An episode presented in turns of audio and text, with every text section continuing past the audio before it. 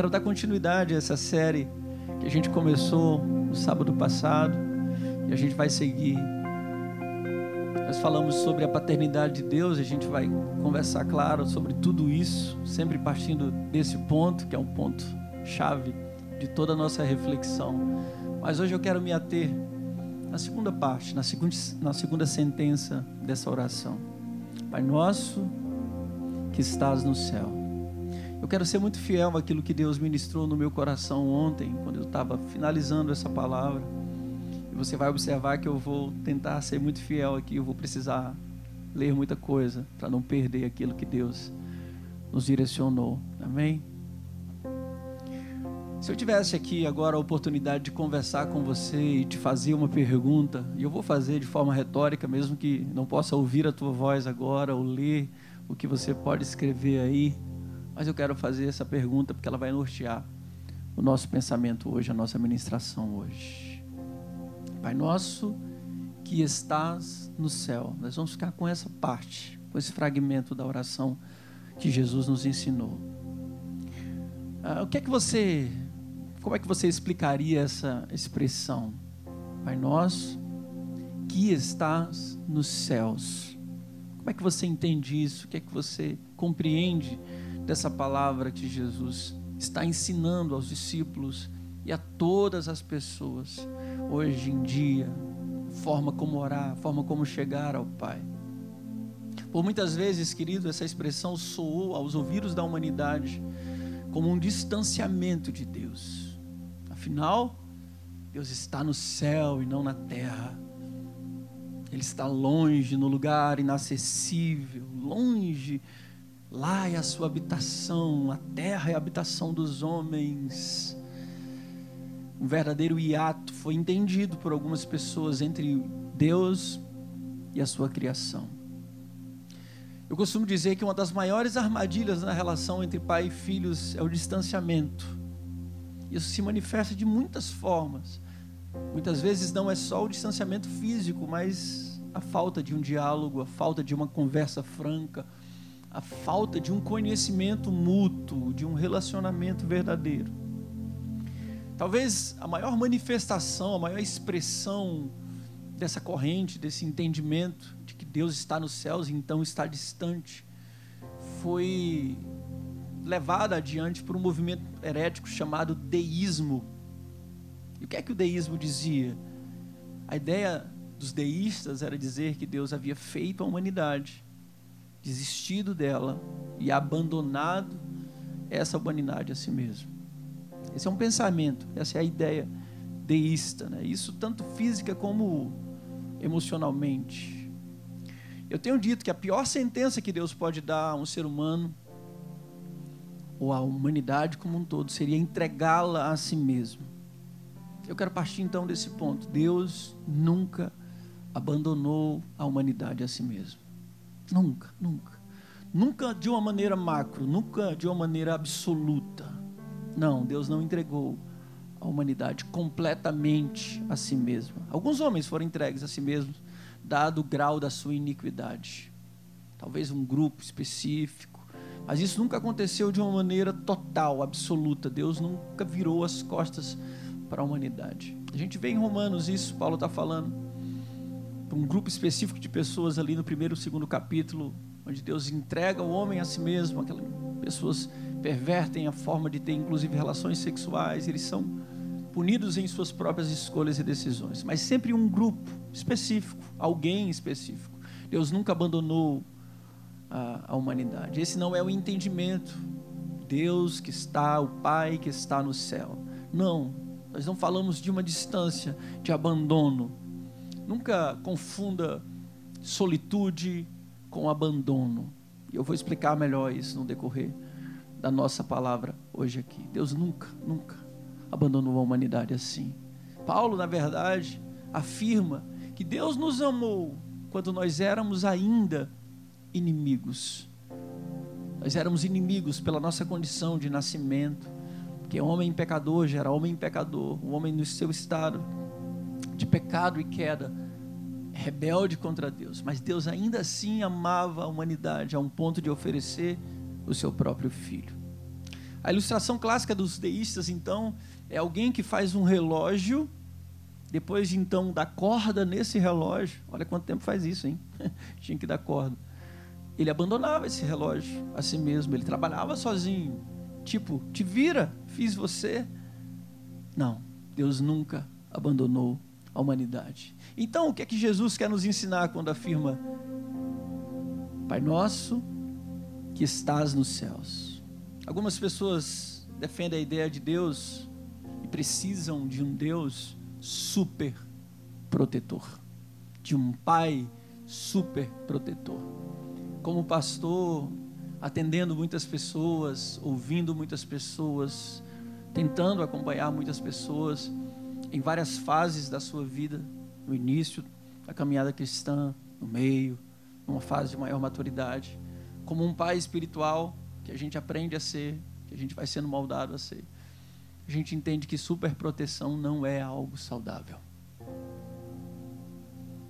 Eu entendo esse aspas, distanciamento de Deus como um cuidado e não um abandono. Por isso eu digo para você que muita gente quer, deseja, mesmo não sendo saudável, um pai super protetor. E o pai descrito por Jesus é contra todo tipo de super proteção. Entenda, querido, Deus nunca nos prometeu, enquanto filhos, um caminho apenas de flores. Ninguém é digno do prazer da vida se não usar as suas angústias, ansiedades, aflições para irrigar a sua estrada enquanto caminha. Muitas vezes a gente vai ter que regar a estrada da vida com as nossas lágrimas. Você entende isso? Você compreende isso? Ninguém é digno das flores se não sujar as mãos para lavrar a terra e cultivá-la. Não existe vitória sem luta, mesmo quando Deus prometeu para Israel guerras já vencidas, e eles tiveram que batalhar as suas guerras. Ei, a existência humana tem curvas imprevisíveis, perdas inesperadas, choques fora daquilo que nós traçamos e daquilo que nós planejamos. Veja o relacionamento que Jesus tinha com seus discípulos, lembre-se, ele é sempre o nosso grande exemplo. Ele é sempre o nosso grande exemplo. Ele costumava testar os discípulos. Ele era capaz de enviar os seus discípulos sem um suporte financeiro adequado, sem uma alimentação para uma terra estranha. Vão lá e preguem, batam nas portas. E aqueles que não receberem vocês, ok. Mas olha, Deus precisava gerar homens e mulheres fortes. Será que Jesus não amava os seus discípulos? Claro que ele amava. Ele mesmo disse que os amou até o fim. Mas Jesus estava forjando homens fortes, porque havia tempos difíceis à frente. Ei, Deus está forjando você, querido. E não há outra forma de nós criarmos musculatura espiritual, calos para a vida se a gente não passar por lutas. Deus seria um pai super protetor se ele não nos permitisse passar por aflições e lutas, para que nós aprendêssemos, para que nós amadurecêssemos, para que nós aprendêssemos inclusive a tomar as nossas próprias decisões a partir daquilo que ele nos ensinou, a partir daquilo que ele nos legou. Você não precisa de uma super proteção, você precisa de amor você precisa de uma paternidade saudável. Não confunda superproteção com amor saudável, porque você não vai encontrar amor saudável em pais superprotetores. Escute, eu sei bem o que eu estou falando. A oração do Pai Nosso, em resumo, é um resumo do relacionamento do Pai com o seu Filho Jesus. Jesus está na terra e o Pai está no céu.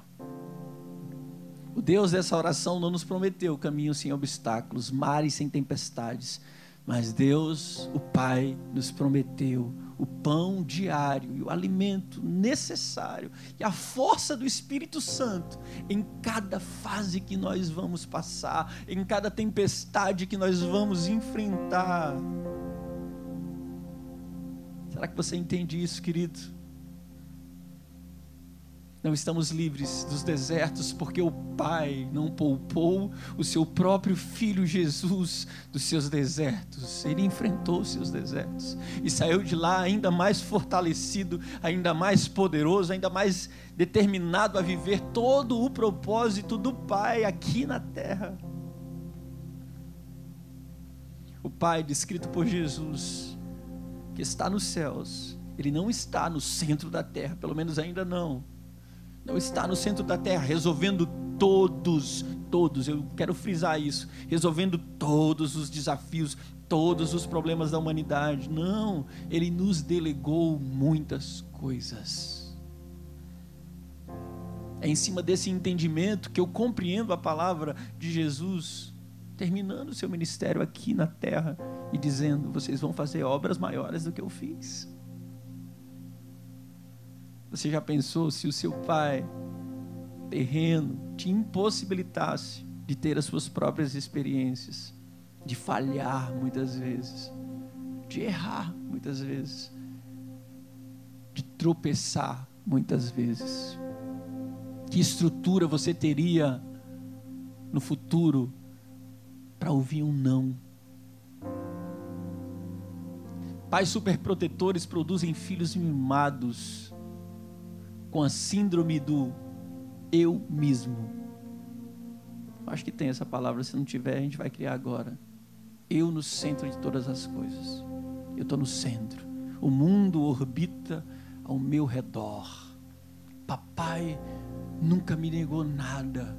E aí o que, que acontece, querido? Você vai crescendo, vai crescendo na escola, alguém não concorda com você, você volta para casa pirrado, revoltado e por isso muitas pessoas não suportam situações mínimas e normais da vida. Eu não estou aqui desdenhando problemas, por favor, não me entenda mal. Mas existem situações rotineiras e comuns para pessoas que foram criadas com sim e com não. Mas tem gente que não pode ouvir um não, porque já acha que o mundo está conspirando contra ele, que as pessoas não o amam. Por quê? Porque foram criados num ambiente de superproteção. Deus não vai fazer isso por você, porque isso não é saudável para você, isso não é o melhor para você. Na verdade, como um pai, Deus, a cada experiência de luta dos seus filhos, agrega conhecimento, força, fé e persistência. Deus transforma meninos em homens, mulheres, meninas em mulheres fortes e sábias. Um pai que está ensinando cada dia que a gente pode ter a liberdade para escolher. É claro, é claro que essa liberdade aumenta de acordo com a fase que a gente está. Você não pode dar a uma criança a liberdade de decidir todas as coisas, ela é uma criança. Mas Deus está te dando aos poucos autonomia.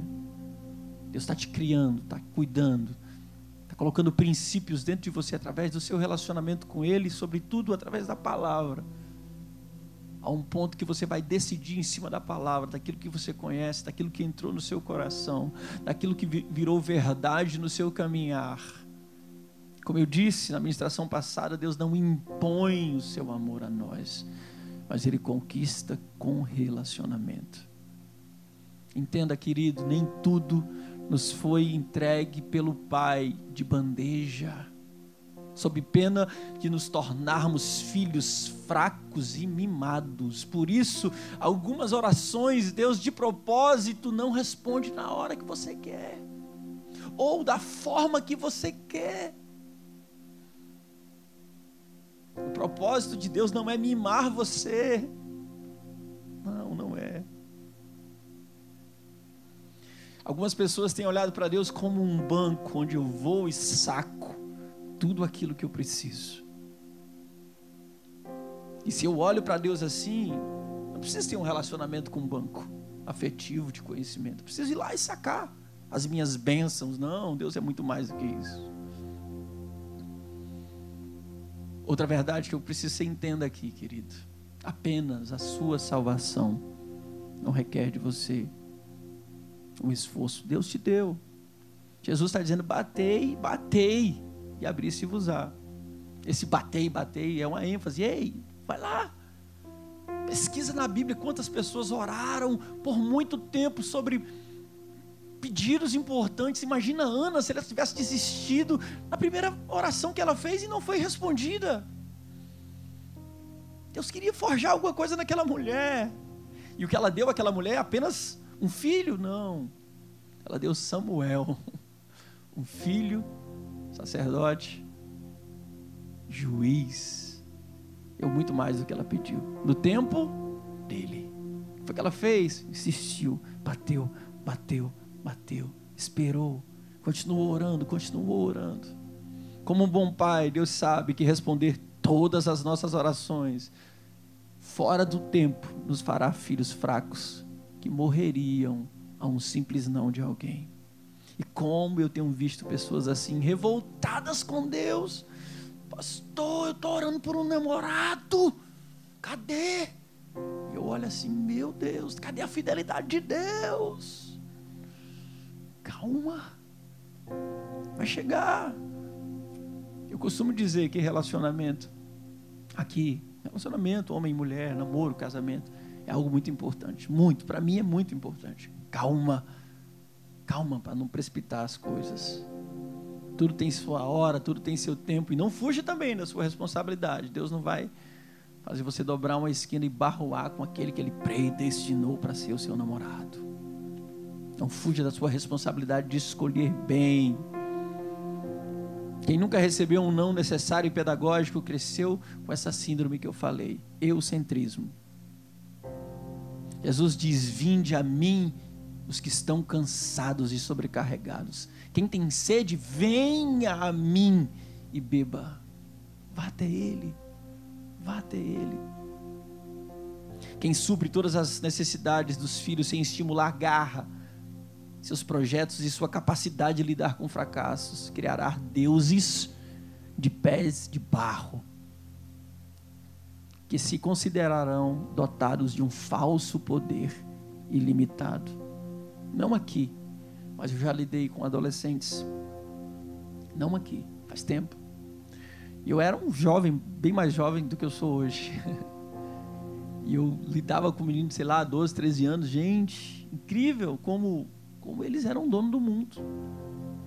Eu estou falando aqui e agora eu estou me lembrando de quando eu fiz a segunda série. Olha só, minha memória é boa. Colégio integral aqui na cidade 2000. Eu tinha um colega de classe que, que ele não pensava, ele não achava que era dono do mundo, ele tinha certeza. Segunda série, deixa eu ver aqui, sete, oito anos. Extremamente soberbo, porque ele nunca recebeu um não do pai. Era nítido. Sabe aquela expressão, não sei se no Brasil inteiro, mas no Ceará a gente usa o rei na barriga? Deus não vai fazer isso por você nem por mim. Tem hora que o melhor para nós é um não. E Deus vai fazer isso. Isaías diz, profeta Isaías diz, que Deus é um Deus que muitas vezes se encobre. Como assim, pastor? Ele ama ser achado, ser buscado. Por isso Jesus diz: venham e bebam. Batei, batei, batei. Jeremias diz, escreve, um dos anseios de Deus: Buscar-me-eis e me achareis quando me buscardes de todo o vosso coração, e eu serei achado por vós. Às vezes Deus se esconde assim, para que a gente vá até Ele. E aí vem, então, o meu segundo pensamento aqui sobre esse está no céu, o Pai que está no céu. O Pai não está tão perto para que possa nos superproteger nem nos mimar, ou mesmo roubar de nós a liberdade de decidir amá-lo ou não, mas também não está tão longe que o torne inacessível. Tão longe que não possa ouvir as nossas orações, as nossas vozes, quando se levantam em uma oração sincera. O céu parece, queridos, um lugar tão intransponível a bilhões de anos-luz de distância, mas simultaneamente ele pode ser rasgado, ele pode ser aberto. E isso pode ser em centímetros, milímetros, pela oração. Por isso que Jesus está falando: orem, entrem na presença dEle, chamem a atenção dEle, busquem-o. A Bíblia diz que é muito preciosa as lágrimas dos seus filhos para Deus. Apocalipse diz que ele colhe no lugar, num depósito, as lágrimas dos seus filhos.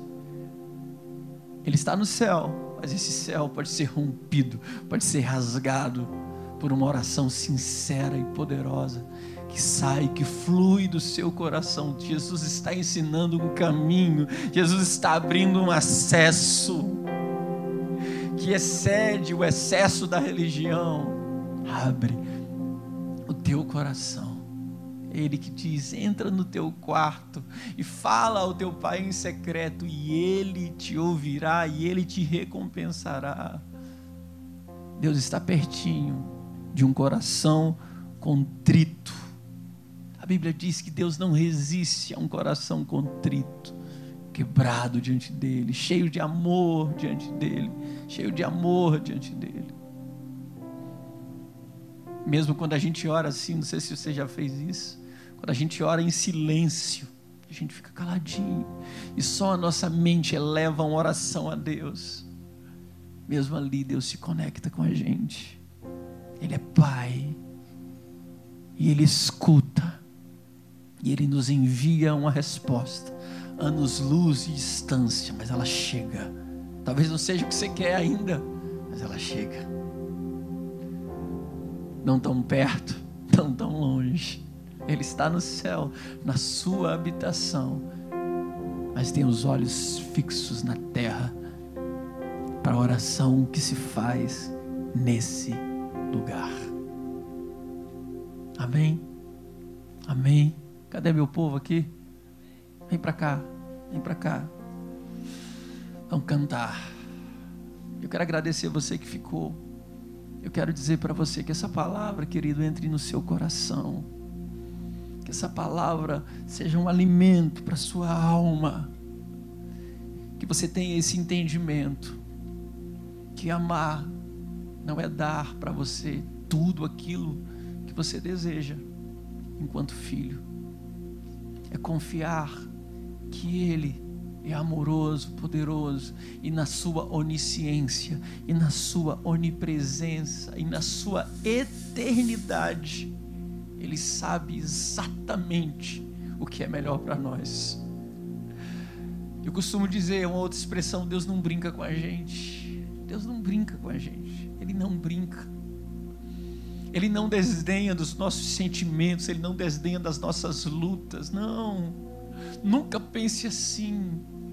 De que Deus não se importa. Nunca pense assim. Nunca pense assim. Nós vamos cantar sobre a bondade de Deus aqui. Tu és bom. Nunca pense que Deus não se importa com aquilo que você está sentindo.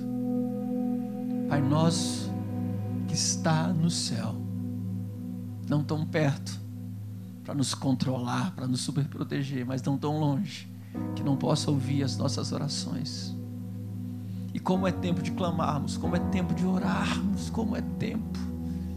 Eu estou chovendo no molhado, né? Porque sempre é tempo. Mas existem períodos na vida da gente que parece que a oração é a única forma.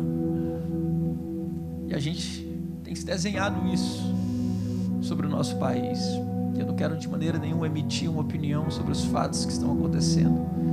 Eu penso que é muito prematuro para isso. Mas nós queremos orar por tudo que está acontecendo. Pedir, Senhor, norteia a nossa nação, por favor. Continua a olhar para nós, continua a nos guiar. Por favor, na tua bondade, na tua fidelidade, em nome de Jesus. Olha para nós, como um pai olha para o filho e nos dá aquilo que nós precisamos. O Senhor sabe. O Senhor sabe daquilo que nós precisamos antes que a gente fale e nos ensina a orar como convém. Espírito Santo de Deus, intercede por, por nós, ainda que por gemidos inexprimíveis, Senhor. Repousamos na nossa condição de filho, nós repousamos na nossa filiação e na tua paternidade. Não tão longe, não tão perto